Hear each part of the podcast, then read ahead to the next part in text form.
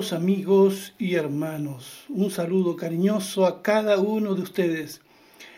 Quiero compartir una breve reflexión que he titulado Somos amados. Sí, somos amados. Y quiero leer en Juan capítulo 11 los primeros cinco versos que dicen de la siguiente manera. Un hombre llamado Lázaro estaba enfermo.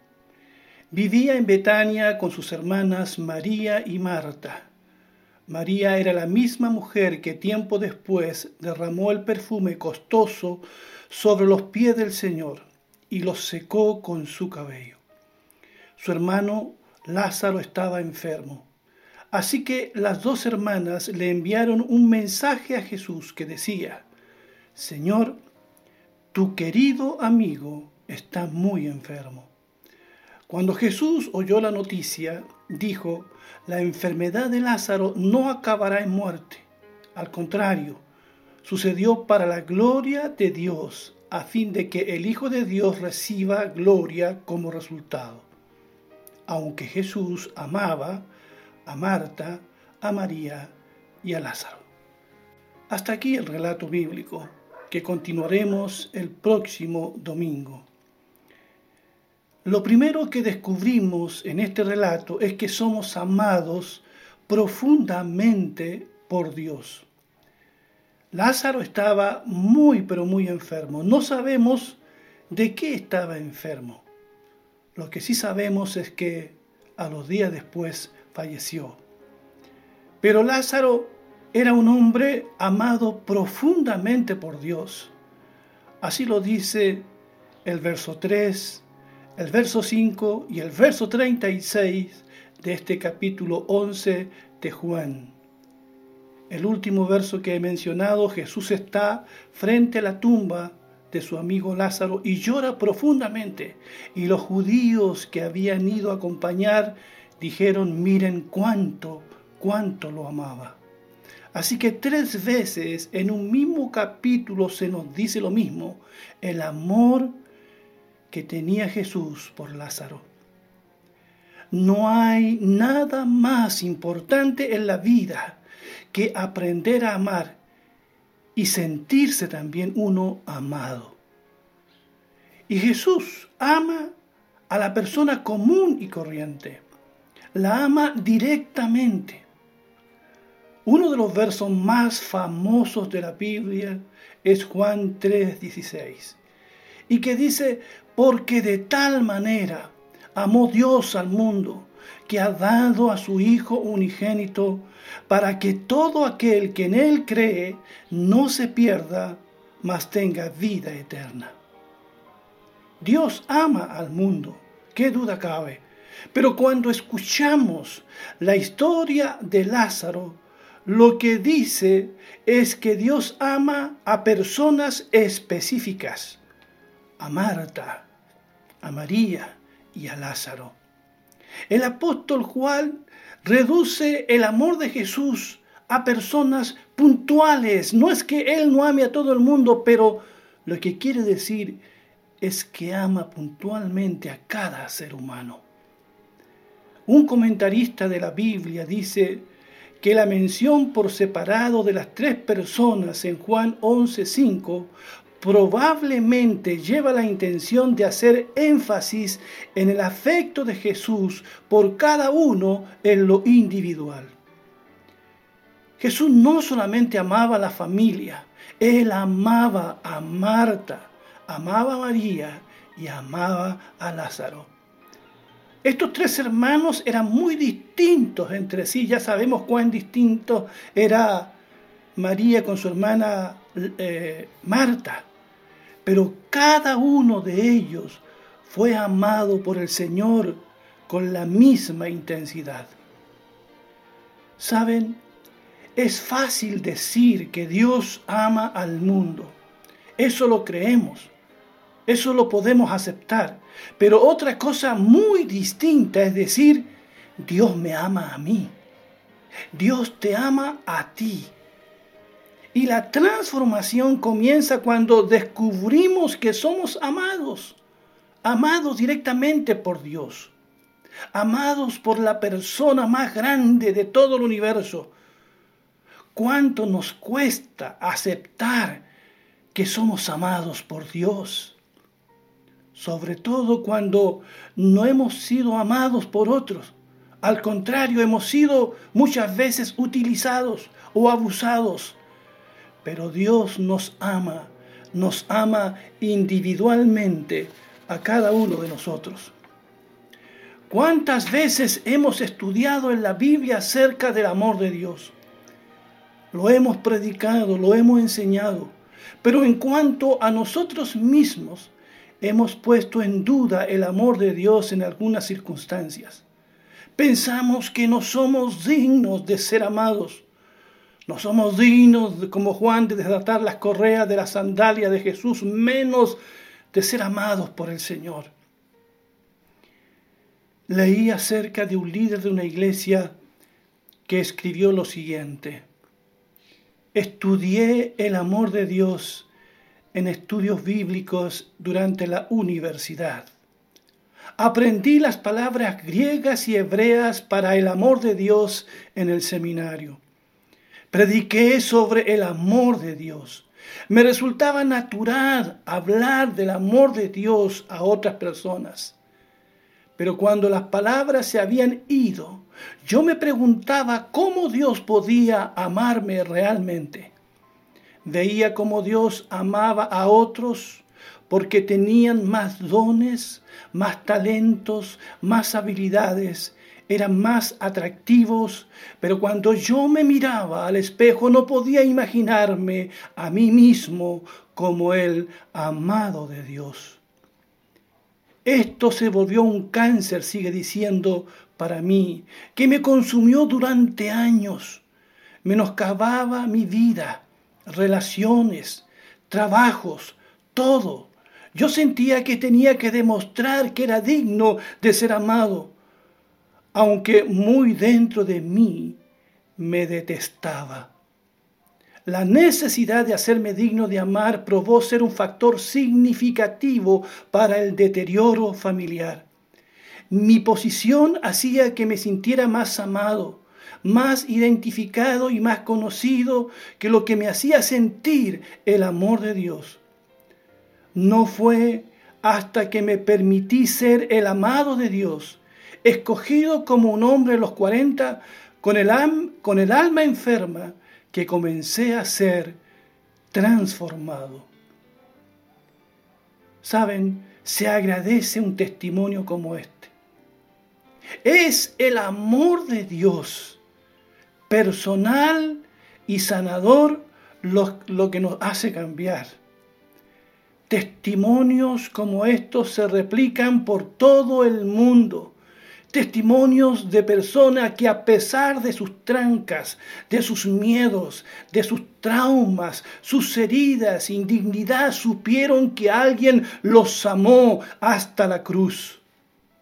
Es el poderoso amor lo que hace cambiar para bien a las personas, así como el maltrato y el rechazo producen lo contrario. Es mucho más fácil entonces decirles a otro que Dios les ama, que aceptar que Dios me ama a mí. Pero Dios ama a todo el mundo y ama a cada persona una por una. El amor nuestro, el amor humano, puede hacer eso por unos pocos, pero solo el amor grande, profundo y sublime de Dios puede amar a cada uno de nosotros, uno por uno. En el caso de Lázaro, hasta lo llama su amigo, según dice el capítulo 11, verso 11. Necesitamos experimentar el amor de Dios en nuestros corazones. No solamente saberlo, sino sentirlo, no solamente estudiarlo, sino vivirlo. Dicen que el viaje más largo es el que se hace de la cabeza al corazón. Podemos asentir con la cabeza el hecho de ser amados, pero no aceptarlo aquí en el corazón. En Efesios 3, 18 y 19 se nos dicen estas preciosas palabras acerca del amor de Dios. Espero que puedan comprender, como corresponde a todo el pueblo de Dios, cuán ancho, cuán largo, cuán alto y cuán profundo es su amor. Es mi deseo que experimenten el amor de Cristo, aun cuando es demasiado grande para comprenderlo todo entonces serán completos con toda la plenitud de la vida y el poder que proviene de Dios. Dios quiere que experimentemos su amor en nuestras vidas, no solo que lo analicemos o que escuchemos hablar de que Él ama a todo el mundo. Necesitamos experimentar en nosotros mismos su amor este amor que va más allá de todo entendimiento humano. Este amor que no se puede explicar, pero sí experimentar. Es un amor único y profundo, el amor de Dios. Cuando somos tocados por este amor, nunca, nunca seremos las mismas personas. Toda la vida buscamos un amor así. Y ahora que lo conocemos, muchos de nosotros podemos decir que el amor de Dios es lo que siempre habíamos buscado. Lo buscamos primero en el amor de nuestros padres, pero muchas personas jamás escucharon de sus padres un te amo, hijo, hija, un te quiero las palabras que más necesitan escuchar los hijos. Algunos tuvieron que suponer que sus padres los amaban, porque nunca escucharon esas palabras, te quiero, te amo. Por eso si aún tienes a tus seres queridos cerca, diles, diles cuánto los amas. Otros han buscado el amor y la afirmación en la aceptación de sus amigos y colegas, haciendo cosas como trabajar, trabajar mucho, duro, producir, esforzarse mucho. Eso es lo que hace mucha gente para sentirse amada y aceptada. Es lo que todavía hace mucha gente que va a una iglesia donde conocieron solamente fórmulas legalistas y no lo que significa ser un hijo de Dios profundamente amado por el Señor.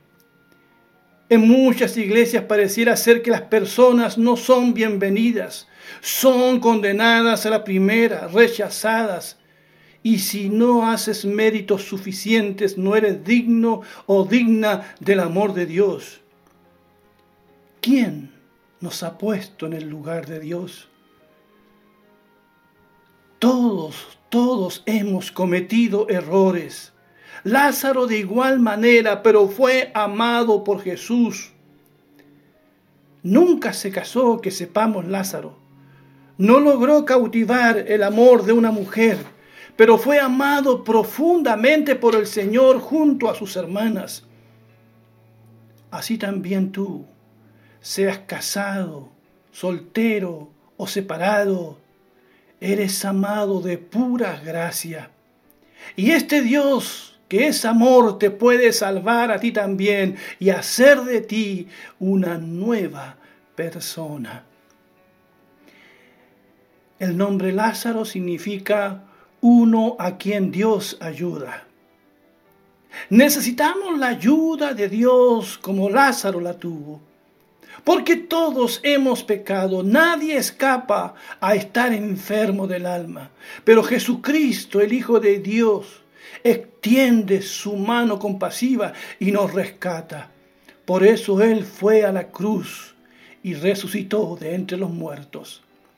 Jesucristo es la única verdad que necesitas creer, el único camino que necesitas andar para llegar a la presencia de Dios Y Jesucristo es la única vida que te hará vivir de verdad y eternamente. Su amor por nosotros es único y verdadero. Lázaro nos recuerda que somos objetos del amor de Dios. Y tú, y tú también lo eres. Por eso acepta el hecho de que Dios te ama. Espero que recibas el amor de Dios en tu vida. Ven a Jesucristo, no permitas que el orgullo te aleje de Dios. Tu nombre también está incluido en Juan 3:16. Porque de tal manera amó Dios al mundo, porque de tal manera amó Dios a Benjamín, a Esther, a David, Lázaro o como te llames, que ha dado a su Hijo unigénito para que Benjamín, Esther, David no se pierda, sino que tenga vida eterna. Porque no envió Dios a su Hijo al mundo para condenar al mundo, sino para que el mundo sea salvo por él. Que Dios les bendiga mucho a todos los que han estado conectados. Que Dios les guarde y que puedan recibir el amor de Dios en su vida. Amén.